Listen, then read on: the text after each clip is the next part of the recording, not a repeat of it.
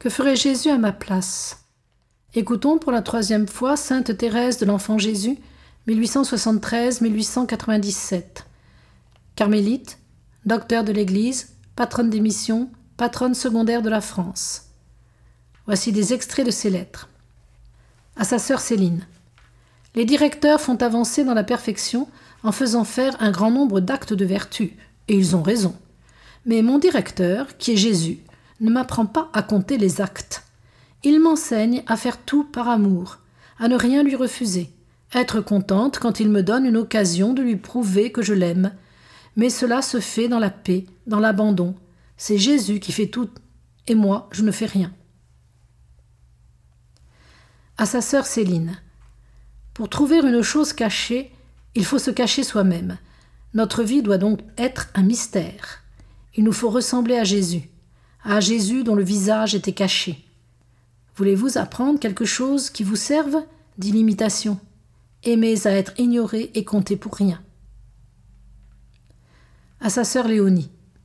Au ciel, nous comprendrons le prix de la souffrance et de l'épreuve. Comme Jésus nous redirons, il était véritablement nécessaire que la souffrance nous éprouvât et nous fît parvenir à la gloire. Au Père roulant. Notre unique désir est de ressembler à notre adorable Maître que le monde n'a pas voulu reconnaître parce qu'il s'est anéanti, prenant la forme et la nature d'esclave. Ô mon frère, que vous êtes heureux de suivre de si près l'exemple de Jésus.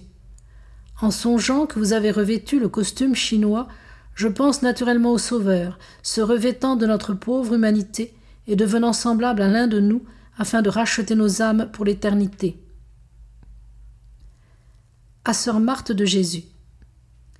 C'est une grande épreuve de voir tout en noir, mais cela ne dépend pas de vous complètement. Faites ce que vous pourrez, détachez votre cœur des soucis de la terre, et surtout des créatures, puis soyez sûr que Jésus fera le reste. Il ne pourra permettre que vous tombiez dans le bourbier redouté.